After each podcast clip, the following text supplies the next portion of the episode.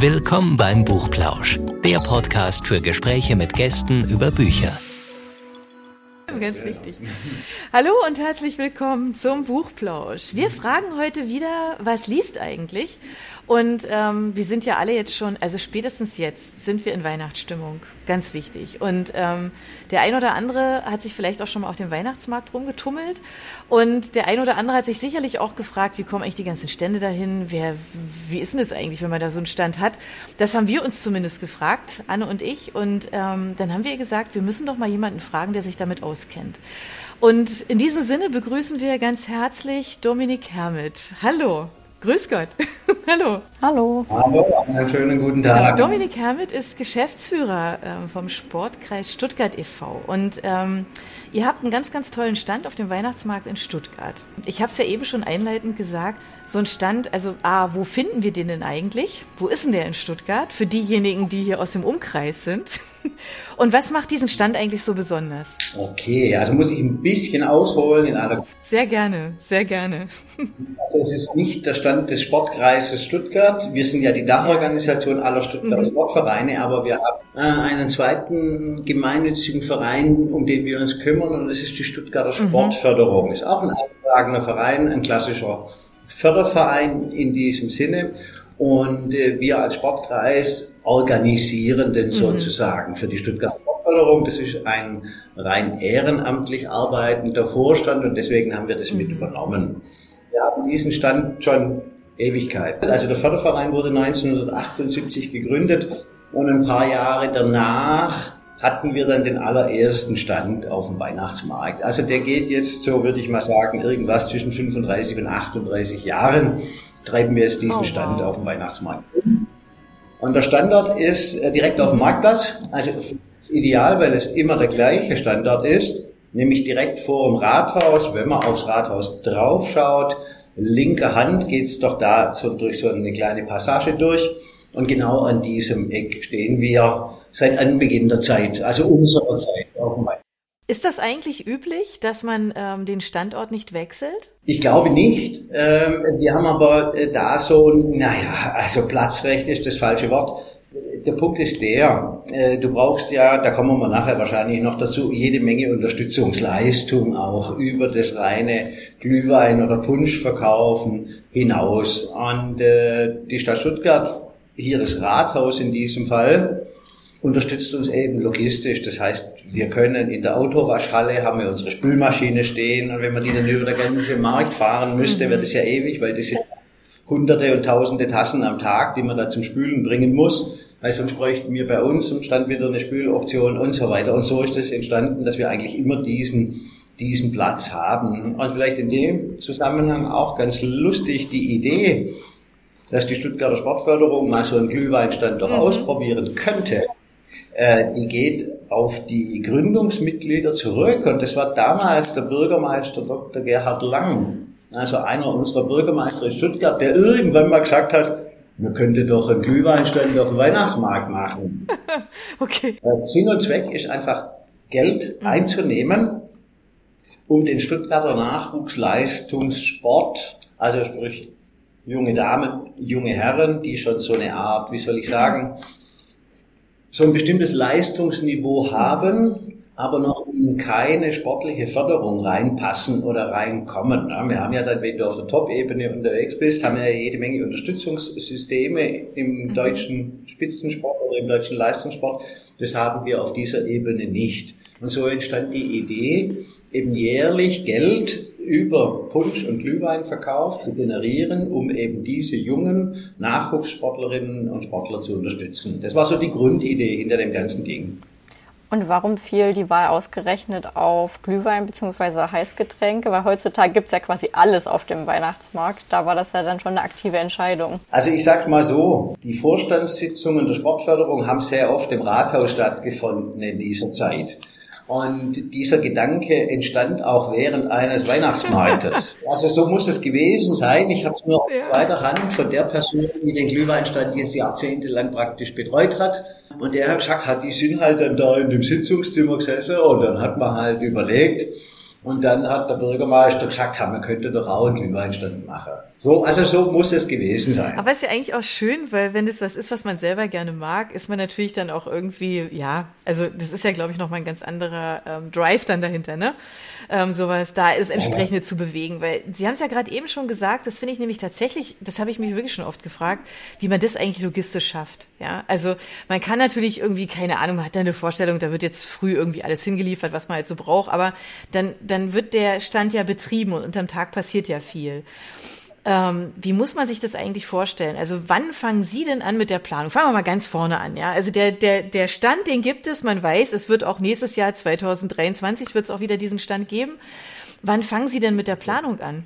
Also auch da müsste ich noch einen Schritt vor den Start gehen, weil es ist auch eine ganz unterhaltsame Geschichte. Ich habe es ja gerade gesagt, die Person, die den Stand praktisch über jetzt fast drei Jahrzehnte organisiert hat, ähm, ist im Januar diesen Jahres leider verstorben, einfach ja, krank mhm. geworden und verstorben. Und er war auch eben bei uns im Sportkreis Vizepräsident und von daher kannte ich schon Ewigkeiten. Aber er hat das immer in der Hand gehabt, das Heft in der Hand gehalten. Und so haben wir jetzt praktisch ein Erbe angetreten, ohne genau zu wissen, wie es eigentlich geht, sage ich es mal so. Und dann Fest in seiner Hand. Ich, ja, dann habe ich nach seinem Tod die ganzen Unterlagen in seinem Haus geholt und dann habe ich das mal alles durchforstet. Und wir hatten ja jetzt pandemisch bedingt zwei Jahre keinen Weihnachtsmarkt. Da haben wir dann hier aus dem Büro raus für die Glühweinliebhaber dann eben kartonweise das abgegeben. War auch eine lustige Aktion, also wirklich eine lustige Aktion. Aber der Weihnachtsmarkt selber ist schon eine Herausforderung. Also wir haben begonnen,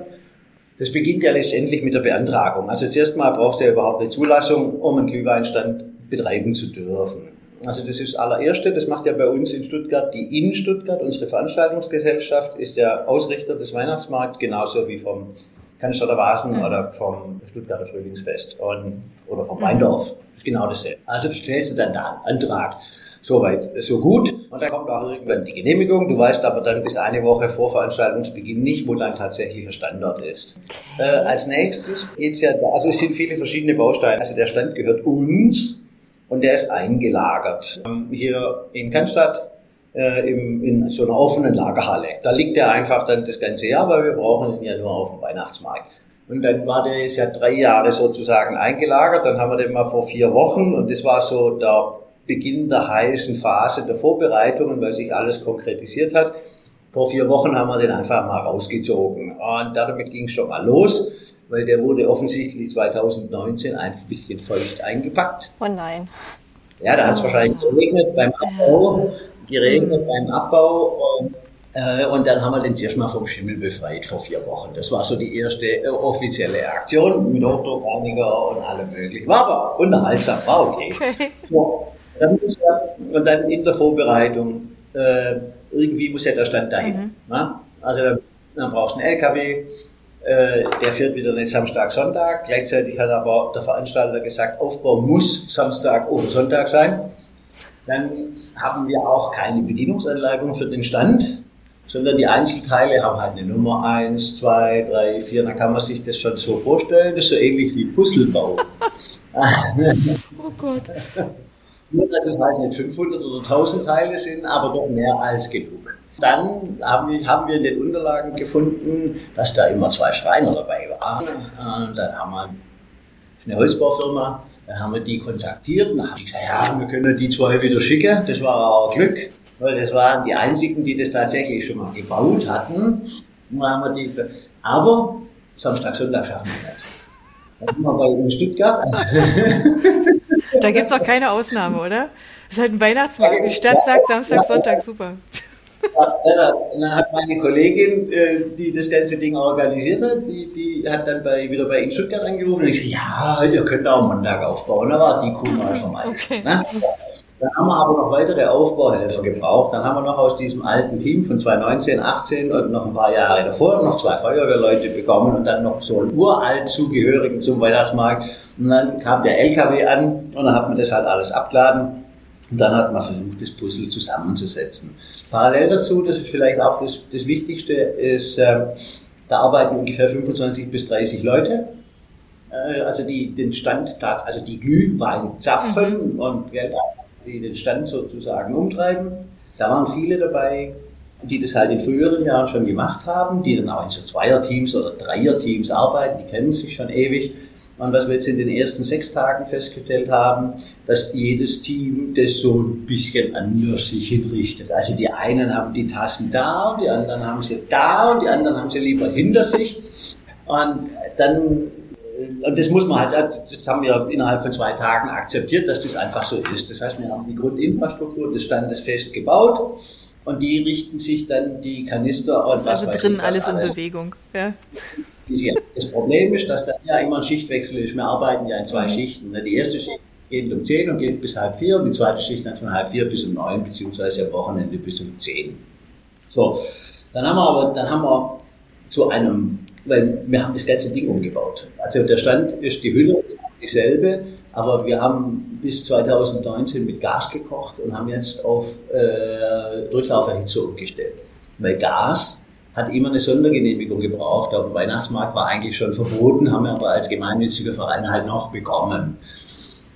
Jetzt leben wir aber in Zeiten, wo wir ja auch ein bisschen nachhaltiger, würde ich mhm. mal sagen, unterwegs sein sollten. Von daher haben wir in dem Zuge der Vorbereitung auch den ganzen Stand eigentlich umgebaut. Also das heißt, wir haben es komplett auf Strom umgestellt, haben komplett auf LED umgestellt und Heizung braucht ja auch irgendwas, wenn es jetzt kalt wird. Und es wird jetzt mhm. kalt, zum Glück.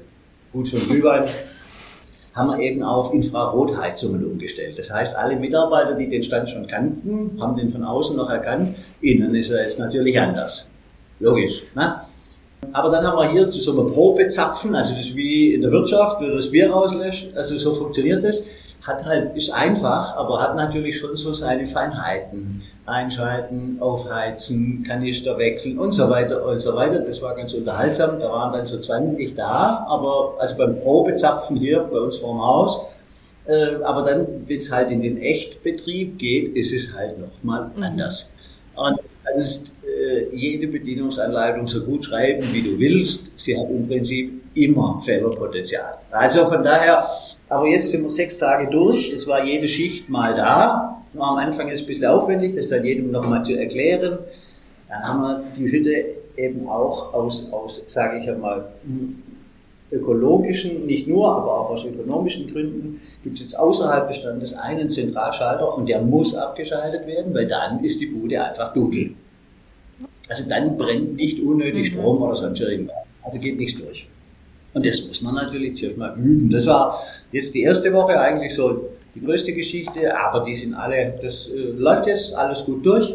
Dann kam das nächste Problem. Wir haben gesehen, wie viel Wechselgeld man eigentlich braucht am Stand und wussten, wie viel wir die Jahre davor hatten. Und dieses Jahre davor haben wir schon aufgestockt. Aber es ist unglaublich, wie viel Tonnen, wie viel Tonnen 1 Euro Münzen, 2 Euro Münzen und 50er man da braucht. Also ich, ich weiß es nicht, was wir schon geschleift haben, weil das ist auch so ein Phänomen. Alle zahlen mit 20 oder mit 50 Euro Scheine. Also ist echt irre. Aber da muss ich jetzt echt mal kurz einhaken. Also inzwischen, also dank, dank Corona und allem, was dazugehört, hat ja tatsächlich das bargeldlose Zahlen ja schon zugenommen. Also, nur, dass ja. man einfach mit dem Handy zahlt. Ich meine, bequemer geht es ja eigentlich gar nicht ja. mehr. Deshalb wundert mich das jetzt total, dass sie jetzt auch noch das Wechselgeld aufstocken mussten. Ist es, ist es ja, wirklich so, dass die Leute da bar zahlen? Ja, die, ganz irre. Also ich meine, ähm, okay. Wir hatten, wir hatten das auf dem Schirm. Wir haben sogar mit so einem Anbieter schon Kontakt aufgenommen gehabt für das bargeldlose ja. Zahlen. Ähm, weil das ja für uns auch den Aufwand ja, reduziert. Ne? Also je mehr Leute mit dem Handy oder mit der EC-Karte bezahlen, desto weniger Aufwand ja, haben wir. Ist logisch. Und es wird dann auch gleich verbucht genau. und so zehn uns dann die Scheine da in die Kasse rein, beziehungsweise das Team, das die Spätschicht macht, die zählt es dann in die Kasse, schreibt drauf, wie sie ist und wir müssen es ja morgens kontrollieren, ja, dass das nachher alles zusammenpasst. Ne? Das haben wir uns für nächstes Jahr, haben wir vertagt auf nächstes Jahr, das bargeldlose Also das geht gar nicht. Man kann bei Ihnen jetzt aktuell nicht bargeldlos zahlen. Und ich glaube, man kann fast niemand, also bei den Profiständen kannst du, kannst du es zahlen, bei uns kannst du jetzt de facto nicht bargeldlos okay, bezahlen. Also Bares ist Bares, ne? Ich glaube, mit einem Weihnachtsmarktstand verbindet man auch irgendwie Bargeld. Generell mit so Märkten. Doch Echt schon. Ah. Du gehst okay. halt zum Flohmarkt auch nicht mit einer Karte. Jetzt nach sechs Tagen haben wir das im Griff, wie viel, wie viel Wechselgeld man braucht und wie viel 5-Euro-Scheine und so weiter. Das passt jetzt. Da haben wir halt jetzt fünf Tage geübt, sage ich mal so. Mittlerweile wissen wir auch, wie wir das mit dem Nachbestellen von Glühwein machen. Wir verkaufen ja roten und weißen, also Glühwein aus Weißwein heißt offiziell, und dazu noch einen alkoholfreien Punsch. Das sind die drei Sachen, die wir haben. Und da brauchst du ja auch eine Bestellsystematik, weil der, der Weinlieferant, der kommt immer morgens. Das heißt, wir brauchen dann nachts, wenn der Stand zumacht, um neun oder um zehn, brauchen wir Nachricht, wie hoch der Bestand ist. Und dann sind die Tage unterschiedlich. Also wenn es so wie gestern zum Beispiel so ein Tag ist, wo es vier, fünf Stunden nachmittags so leicht Nieselregen ist, da finden nur wenige auf dem Weihnachtsmarkt. Mhm. Wenn es aber so ist wie letzten Donnerstag, Freitag oder Samstag, dann ist da halt einfach bombenvoll. Also einfach bombenvoll. Äh, und dann geht auch was. Und dann darf halt zwei Sachen dürfen nicht passieren. Das eine ist, dass das Wechselgeld ausgeht und das zweite, dass der Wein mhm. ausgeht. Na, das ist schon blöd. Ja. Aber wie gesagt, da haben wir jetzt ein Wochenende hinter uns, das hat auch geklappt. Wir haben dann auch, am Samstag war es tatsächlich eng mit dem, mit dem Wechselgeld und am Sonntag auch. Dann hatte ich die Idee, das muss doch so, wie es SB-Automaten gibt, weil von jeder Bank muss es sowas ja auch vielleicht für Münzen geben. Und habe dann bei unserer Bank angerufen, Samstag früh, beziehungsweise äh, ich kenne da eine, der habt ihr, habt ihr angeschrieben und dann hat die mir einen Standort genannt, wo so ein äh, Automaten stehen, wo du praktisch Geld nachschiebst oder das EC-Kärtle und unten kommt dann rolliert raus, kann wählen. Super, eine tolle Maschine, neues, mein neues Lieblingswort heißt Münzrollengeber. Ist das Deutsch? Okay, okay super. Ja, das hat uns aber Samstag und Sonntag tatsächlich gerettet. Ja, das glaube ich sofort. Weil ja, ich spreche jetzt nicht von 100 Euro Wechselgeld, äh, sondern von äh, deutlich vierstellig. Mein Gott. Na, was wir gebraucht haben, Samstag, äh, Sonntag. Und dann schleifst halt das Tüten. Ja, also ja. spätestens jetzt, oder? Ist der Leidensdruck groß genug für bargeldloses Zahlen nächstes Jahr, oder? Ja. Also, also wir waren bereit, aber die, die Teams waren nicht so scharf drauf. Und es sind jetzt wirklich viele Änderungen am Stand, die wir vorgenommen okay. haben, die einfach auszeitgemäß sind. Und nächstes Jahr machen wir dann Bargeld bloß noch drauf. Was wir gemacht haben, aber was auch ganz gut ist, wir haben einfach so Geldscheinprüfer, wie es eigentlich jeder ist mittlerweile, hat Tankstelle, was auch immer. Den kannst du, geht wirklich so, also dauert keine halbe Sekunde. Äh, und so prüfen wir das. Also bis jetzt hat man noch gar kein ah, Falschgeld. Ah, super. Ja, aber das wäre tatsächlich auch eine meiner Fragen gewesen. Ne? Also wenn jetzt so viele so mit Bargeld zu so kommen oder, oder dann in dem Fall jetzt ja dann alle, ähm, wie hoch da so dieses Risiko ist. Ne? Also das wird. Also wie hoch das Risiko weiß ich, ist, weiß ich nicht. Ähm, also Fakt ist, dass wir noch keinen einzigen falschen Schein hatten, mhm. weil wir das Geld ja dann regelmäßig auf die Bank bringen mhm. und bei denen läuft es ja durch die Prüfautomate. Ja. Also da war noch einer dabei. Ich hoffe, dass es so ja, bleibt. Ja, wir drücken die Daumen. Weil es ja so komisch auch, ne? So eine Situation dann. Ja. Ja, aber Sie haben jetzt gerade gesagt, also früh kommt der Glühweinlieferant, ja. Ähm, aber ja. der muss ja trotzdem wissen, dass er liefern muss, also für den Weihnachtsmarkt. Das heißt, genau. wann, wann sagen Sie dem Bescheid und wie, wie läuft das? Wer, wer sucht denn den aus? Also die, Gleich zwei also Fragen. Ist, wann und wer? Also am Schichtende, 21 oder 22 mhm. Uhr, bekommen wir eine WhatsApp oder SMS-Nachricht mit dem mhm. Bestand. Also da steht auf 8 Liter oder 8 Kanister rot, 5 Kanister weiß. Und dann gucken wir, was so über den Tag durchgeht und dann gibt es ein vorgefertigtes Formular. Da muss dann, da steht alles drauf, was du bestellen mhm. kannst und dann machst du bloß drei oder mhm. fünf oder zehn. Das wiederum mit Foto, äh, mit WhatsApp an Weinhändler und das wird dort morgens um sieben dann abgearbeitet und dann wird der LKW beladen. Und dann kommt es, der Weinhändler hat von unserem, äh, von unserem Stand auch einen Schlüssel und dann stellt er die Kanister einfach äh, direkt den Stand rein und nimmt die leeren Kanister auch gleich wieder mit. Also das funktioniert gut. Ist das immer der gleiche ja, Wein, also jedes Jahr der gleiche Weinhändler? Soweit ich es zurückverfolgen kann, ist es der schon ewig, ja. Also der weiß, was auf ihn zukommt. Okay. Ja, das ist brutal. Und das ist auch kein kleiner Laster, mit, der, mit dem der kommt. Also das ist schon, also nicht wegen uns, äh, der beliefert viele. Der beliefert viele aus dem Ah, okay. Ja, ja, der ist hier, hier aus dem Remstal, ist jetzt bei uns gleich im, in Kernen, ist ja kein. Geheimnis. In Kernen im Remstal sitzt der und, äh, und heißt auch Kern, noch zufälligerweise. So ein ganz altes Traditions, ja. Traditionsweinhändler hier. Ja, cool. Ja. Und dem sind wir halt irgendwann ja. zusammengekommen, also ich kann nicht mehr nachvollziehen werden, aber schon mhm. sehr lange. Okay. Und funktioniert auch. Ja, toll. Funktioniert auch. Ja, ja. Wie viel Liter, wie viel Liter gehen denn so bei, bei Ihnen da so durchschnittlich? Das würde mich jetzt ja schon mal interessieren, was die Menschen so an Glühwein trinken. Also wenn ich sagen würde, wenn ich jetzt, ich habe jetzt nur ganz grob überschlagen, was wir zwischen letzte Woche Mittwoch und heute so an Verbrauch hatten. Also es sind deutlich über 1000 Liter am Tag. Das hätte ich nicht gedacht. Das hätte An- ich an nicht gedacht. An guten Tagen sind es eher 1500. Boah, okay. Ja, also wie gesagt, das ist das nicht, nicht wenig. Nee. Und, und wie viel, wie viel Menschen sind da an dem Stand, also pro Schicht? Wir arbeiten an der Tagesschicht zu zweit und in der Abendschicht zu dritt. Okay. Wow. Die wissen dann auch, was sie gemacht haben? Ja, tagsüber ist relativ entspannt. Das ist aber auch ganz gut, weil die Frühschicht, die macht dann den Stand auch noch sauber gleich, weil um 10 will ja kein Mensch Glühwein trinken. Ja. Also, oder Die wenigsten nur wenig. wahrscheinlich. Ich sag mal nur wenig. Das soll sie geben, aber ja. Die machen dann sauber, spülen die, die Körbe mit den dreckigen Tassen, die am Vorabend noch übrig geblieben sind. Wie gesagt, das sind nur eine Minute zu laufen bis zur Spülmaschine. Äh, gucken, Tassen ist ja auch so ein Thema. Äh, also du brauchst ja genug Tassen. Auf der einen Seite brauchst du eigene Tassen, auf der anderen Seite bist du verpflichtet, alle Tassen, die zu dir kommen, wieder zurückzunehmen. Das Okay. ist ja so ein einheitliches Pfandsystem auf dem Weihnachtsmarkt, das ist also auch ganz wild. Äh, Wir haben uns für eine Tasse entschieden. Es gibt aber insgesamt sechs, sieben verschiedene Tassen. Die werden dann auch vom Veranstalter verkauft. Die muss man kaufen. Und äh, da gibt's weiße mit innen rot, schwarze mit innen schwarz, beige, dann noch alte, die sind rot-rot. Dann gibt's aus Glas welche in schwarz und dann noch aus Glas. Und. Und am Anfang hatten wir eben nur unser Sortiment, diese eine Tasse, und jetzt sind die Spülkörbe also wirklich bunt gemischt mit allen Tassen, die es auf dem Weihnachtsmarkt gibt. Okay. Und das darf dann auch nicht ausgehen, Taschen. Nee.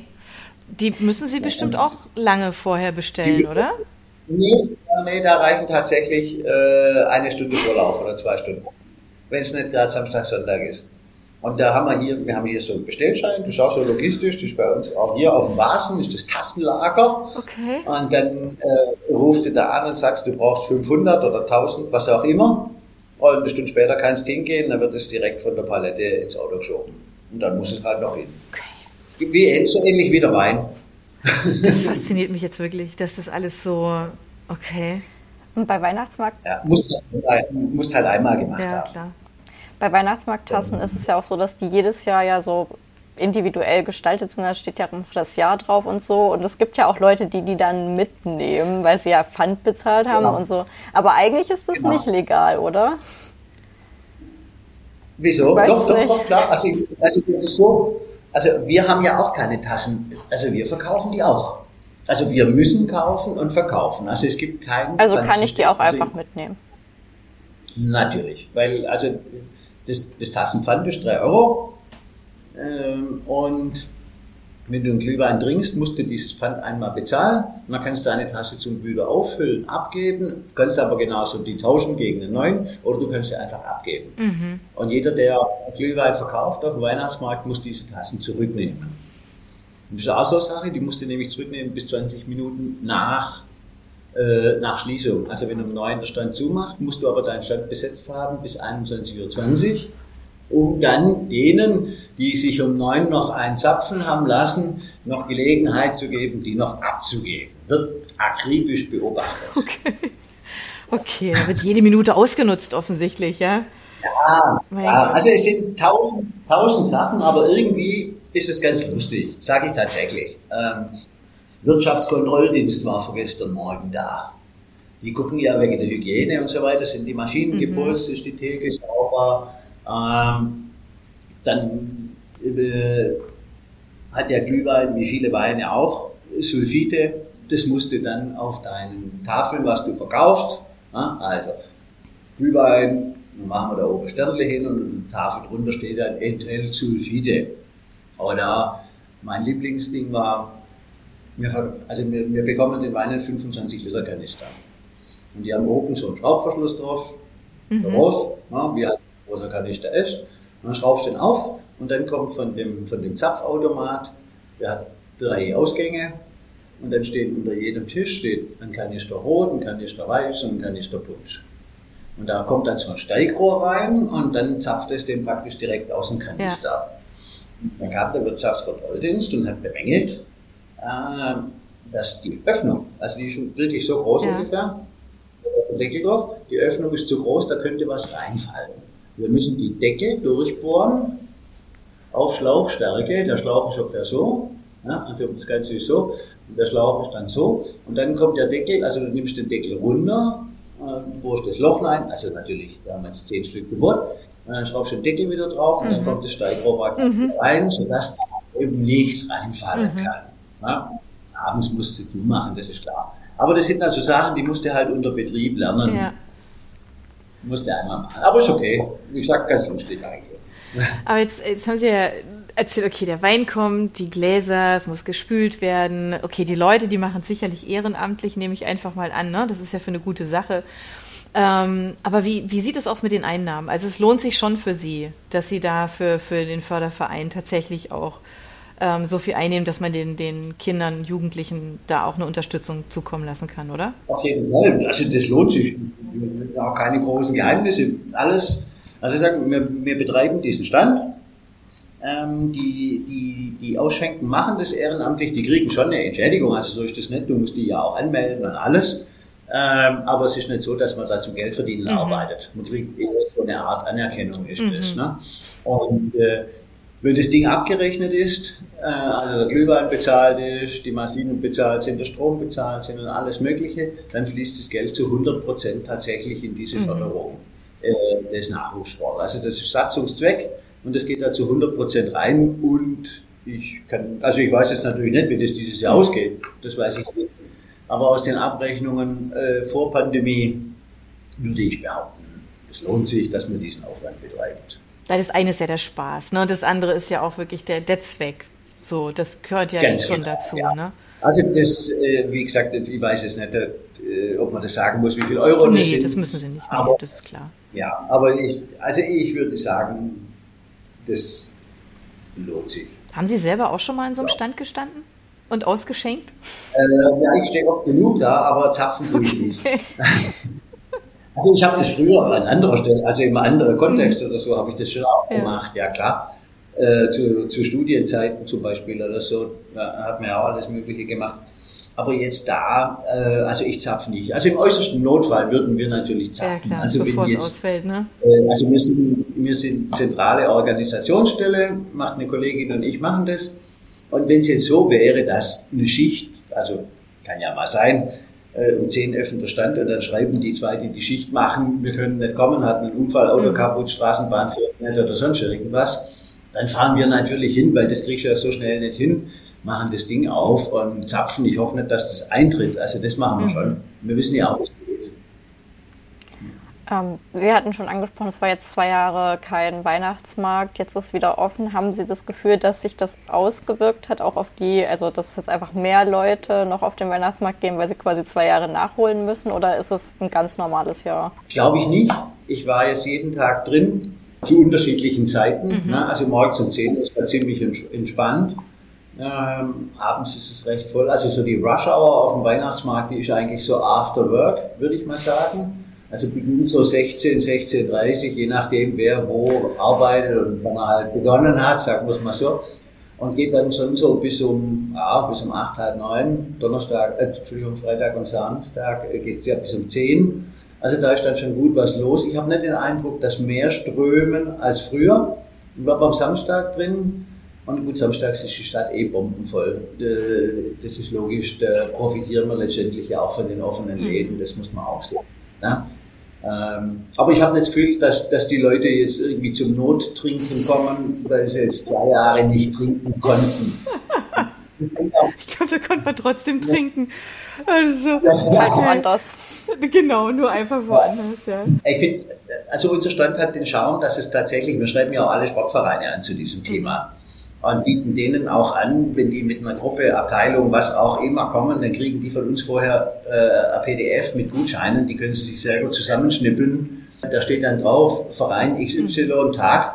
Äh, und dann können die mit den Gutscheinen bezahlen und hinterher kriegen sie dann eine Rechnung, wenn wir am nächsten Tag die Gutscheine gezählt haben in der Ja. Kasse.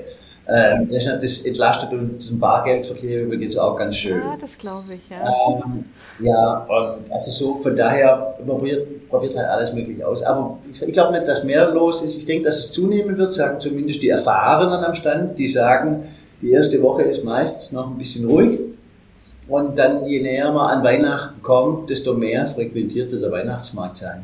Ich weiß es nicht, ob manche Menschen auch noch die Pandemie und damit auch eine gewisse Zurückhaltung und Vorsicht im Kopf haben, das glaube ich schon. Also die eher noch so, äh, so Menschenansammlungen meiden. Also auf dem Volksfest hatte ich nicht das Gefühl, da war es wohl niemals zuvor. Sowohl draußen als auch in den Zelten. Und ich meine, äh, im September, Oktober, wo das Volksfest stattgefunden hat, da wussten wir ja noch nicht so genau, dass wir jetzt so im Moment einigermaßen entspannt uns in dieser endemischen Lage bewegen. Aber da sind die Bierzelte genau wie in den Jahren vor der mhm. Pandemie, ist ja Armen gelegen, alle auf den Bierbänken gestanden, alle haben gesungen und getanzt, also perfekt. Ne? Und äh, ich weiß nicht, ich muss mal schauen, ich glaube, so langsam geht so diese, diese, diese Angst oder diese Sorge, sich zu infizieren, die, ich habe so das Gefühl, das geht insgesamt so ein bisschen runter gerade, habe ich so also hoffen wir mal, dass so bleibt. Ne? Ja, klar. Es ist eigentlich ein super Stichwort gerade eben gewesen, so mit, äh, ja, so tanzen auf den Tischen im Volksfest. Aber das passiert ja, ja, jetzt auf dem Weihnachtsmarkt ja eher nicht, oder? Oder, oder haben Sie jetzt nicht auf den Tischen tanzen, aber Gott weiß wo, keine Ahnung. Aber gibt es so Sachen, wo Sie sagen, oh mein Gott, ja, also dank dem Glühwein haben wir schon so die ein oder andere wirklich kuriose Geschichte erlebt? Besucherseitig weiß ich jetzt nichts äh, nichts Besonderes, würde ich mal sagen. Ähm, aber wir erleben natürlich alles Mögliche, das ist ja klar. Vor allem Irritationen, ne? Irrungen und Wirrungen. Die einen sagen so, die nächsten sagen so und die Informationen, also beide haben recht, aber irgendwie ist es dann doch dann nochmal ganz anders. ist okay, jetzt hat man zum Beispiel die Situation, hat mich die Pforte im Rathaus darauf aufmerksam gemacht, dass da irgendwelche Menschen kommen, ihren Müll entsorgen, also irgendwelche Gastronomen ähm, das sind dann schon, die denken, ja, die können ja da rein, dann gehe ich da halt auch rein und schmeiß da halt meinen Müll rein. Und das geht halt gar nicht. Und die schütten dann das Fett in den Gully rein. Ich meine, dazu gibt's Fettabscheider. Und das suchen wir die gerade, wer das ist, der da praktisch illegal Mhm. illegal äh, seinen Müll im Rathaus. Boah, aber das ist, genau das ist aber auch so ein Punkt, tatsächlich, den hatte ich so auch so im Hinterkopf, also der, der Müll, ne? also was damit passiert, weil ja. es sind ja so viele Menschen da aufeinander und man kennt es ja selber, ja. man hat irgendwie was gegessen oder irgendwie und will es dann wegtun und guckt so zum Müll immer und denkt sich, ja, ja okay, also der läuft jetzt über, hm, okay, suche ich mir mal den nächsten. Das ist ja schon auch ein Problem, oder? Also, also wir erzeugen im Prinzip keinen, also tatsächlich keinen. Bei Ihnen ja eigentlich nicht, ne? Bei Ihnen sind es die Tassen. Nein, gar nicht. Also wir erzeugen tatsächlich, wir haben, natürlich brauchen wir innen äh, im Stand, also zum Putzen und so weiter, da haben wir Lappen und wenn es schnell gehen muss, dann nimmst du halt mal ein Seebarwischer mhm. weg. Ähm, und zum die Theke abwischen, weil der nicht gleich wieder Wasser holen muss. Aber wir brauchen am Tag, also ich denke, unser Müllaufkommen äh, beträgt pro Tag weniger als 25 Liter, weil wir haben nämlich innen einen, einen einzigen Mülleimer und wir entsorgen ja nicht draußen. Ähm, und der ist abends bisher noch nie voll gewesen. Und das sind 30 Liter. Ja, das ist ja super. Ja.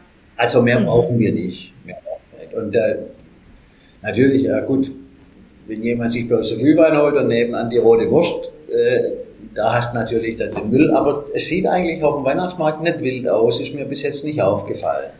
Also kein Vergleich mit, mit Volksfest mhm. oder so natürlich. Ja, vielleicht hat sich da ja auch ein bisschen was verändert. Also an den Materialien, auf denen, auf denen oder mit denen ausgeschenkt wird, ja, also. Ja, du kriegst jetzt auch für so, ein, für so eine Wurst, kriegst du ja auch keinen Pappteller mehr. Irgendwie hatte ich, hatte ich jetzt das, sondern nur so eine dünne Serviette. Mhm. Also irgendwie muss man ja auch was ja, machen. Ne? Also wir produzieren ja sowieso Müll ohne ja, Ende. Stimmt. Ja. ja. Also von daher gucken wir schon danach auch. Ja. Mhm. Ist, ist denn der, der, ähm, der Stand auf dem Weihnachtsmarkt eigentlich der, der einzige, also wo Sie so, ich sag mal so, halt auch einfach Geld einsammeln für den Förderverein oder gibt es noch andere Veranstaltungen, wo Sie in irgendeiner Art und Weise was ausschenken und so, so ein Äquivalent zum Weihnachtsstand? Äh, nein, haben wir gar nicht. Das ist tatsächlich, wie sagt man so schön, die Haupteinnahmequelle. Die Haupteinnahmequelle. Ähm, es gibt noch äh, einen, einen, jährlichen Zuschuss von der Landeshauptstadt mhm. Stuttgart für diesen Förderverein, also praktisch für die Verwaltung des Vereins. Das ist nicht die horrende Summe, aber es ist cool, dass mhm. es das gibt, äh, dass man einfach den Betrieb aufrechterhalten kann. Was wir früher äh, im Förderverein relativ viel gemacht haben, ähm, ist Firmen angeschrieben. Ich würde mal sagen, die sogenannten Battlebriefe. Mhm. Das war aber so rückläufig vor, vor vielen, vielen Jahren schon, dass man im Prinzip das ganze Ding auf den, auf den Weihnachtsmarkt gesetzt mhm. haben. Äh, also da schreibst du dann endlose personalisierte Briefe und kriegst noch 200 Euro oder sowas. Also nicht wegen den 200 Euro, dass das wenig wäre oder so. Ähm, aber der Aufwand steht in keinem Verhältnis zum Ertrag. So muss man es, glaube ich, sagen. Und ich habe auch, wie gesagt, die letzten zwei Winter, wo der Weihnachtsmarkt nicht stattfinden konnte, da habe ich einfach äh, gedacht, na gut, verkaufen wir es halt hier aus dem Keller. Äh, und das war eine coole Geschichte. Ich habe nur Glühwein angeboten, entweder normal oder Glühwein aus Weißwein weil man konnte ihn nur kartonweise abnehmen. Und nur mit einem Bestellformular, das nur per E-Mail geschickt werden konnte und nur hier abzuholen war. Zu einem vorher vereinbarten Zeitpunkt in einem begrenzten Zeitfenster. Und dann habe ich den kompletten Bestand, Flaschenbestand vom Stuttgarter Weihnachtsmarkt verkauft letzten Winter. Da wurde ja abgesagt, war ja aber alles produziert, ja, wurde ja in Stuttgart ja. zwei Tage vor Eröffnung abgesagt. Und dann habe ich noch den Ludwigsburger Weihnachts-, den Glühwein von Ludwigsburg noch mitverkauft, vom Ludwigsburger Weihnachtsmarkt und den von Schorndorf auch noch, wenn ich mich richtig erinnere. Also alle etiquetierten Flaschen, alle etiquetierten Flaschen habe ich aber hier aus dem Keller äh, rausverkauft. Aber da bringst du natürlich nicht das Geld zusammen, das ist ja klar. Ja. Ne? Äh, wenn du Glühwein äh, aus Tassen äh, verkaufst. Und du kriegst ja auch nicht die Masse hin. Aber es war eine lustige Aktion und es waren einige tausend Flaschen. Ja cool. Hallo. Krass, dass das so geklappt hat. Und wie sehen Ihre Aufgaben im restlichen Teil des Jahres aus, wenn man vom Weihnachtsmarkt absieht? Also das machen wir so nebenher tatsächlich. Also das ist äh, wirklich so ein Hauruck-Projekt. Äh, wir sind, was ich vorher gesagt habe, wir sind die Dachorganisation aller Stuttgarter Sportvereine. Ähm, und damit sind wir für die letztendlich äh, Beratungsinstanz wir sind politische Interessensvertretung, also gegenüber Stadtpolitik, wir haben sehr viel Sportpolitik äh, gegenüber dem Gemeinderat. Wir sind die Vertreter gegenüber der Verwaltung, ganz egal, ob das jetzt das Amt für Sport und Bewegung oder Schulverwaltungsamt, Sozialamt, Jugendamt, im Prinzip haben wir mit allen mhm. zu tun. Und das geht wirklich, also das geht kreuz und quer. Also sehr viel Vereinsberatung. Ähm, es gibt so Themen, naja, ich sag's mal so, Sport ist Teil der Stadtgesellschaft nichts anderes und damit findet das, was in der Stadtgesellschaft stattfindet, irgendwie auch in den, Teil, in den Teilbereichen statt. Also es gibt viele Themen, die uns umtreiben. Im Moment ist es dieses äh, große Thema Inklusion.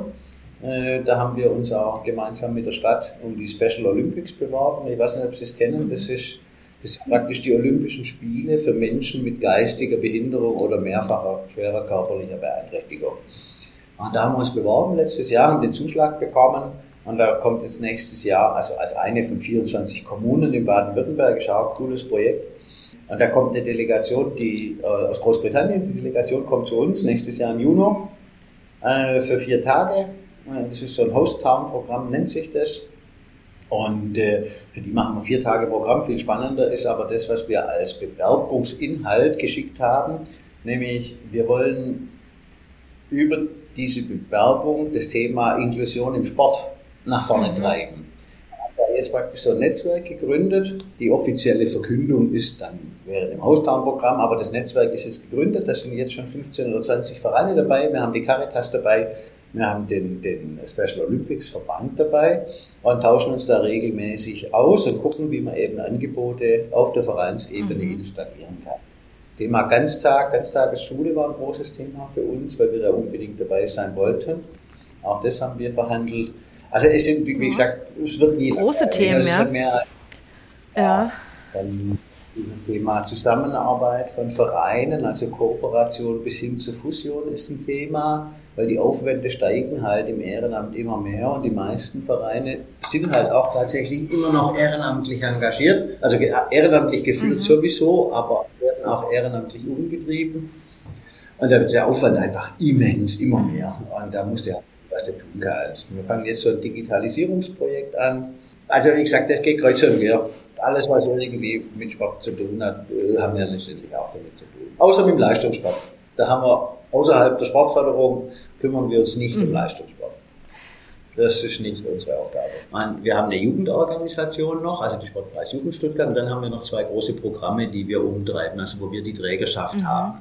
Also in der Summe sind es 20 Angestellte und es sind dann noch sechs Freiwillige.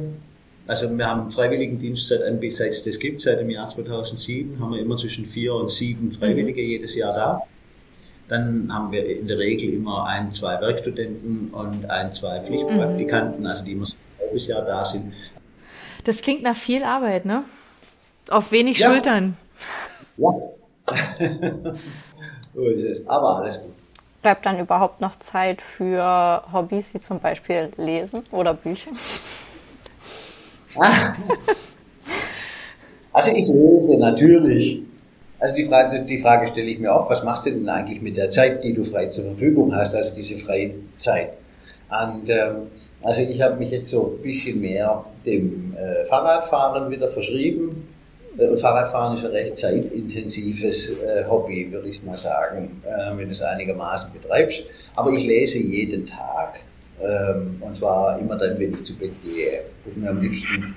Ähm, und dann lese ich also ich war immer, ich konnte diese Tolinos und wie sie alle heißen, eigentlich nie leiden.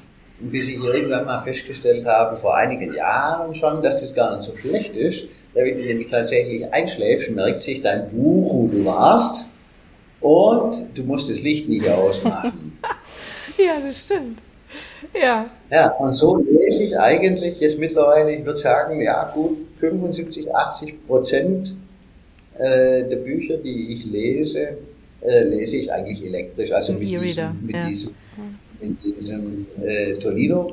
Alles ist ziemlich cool, weil du kriegst viele Bücher drauf, vor allem wenn du mal wegfährst und das kannst du auch zum Radfahren mitnehmen.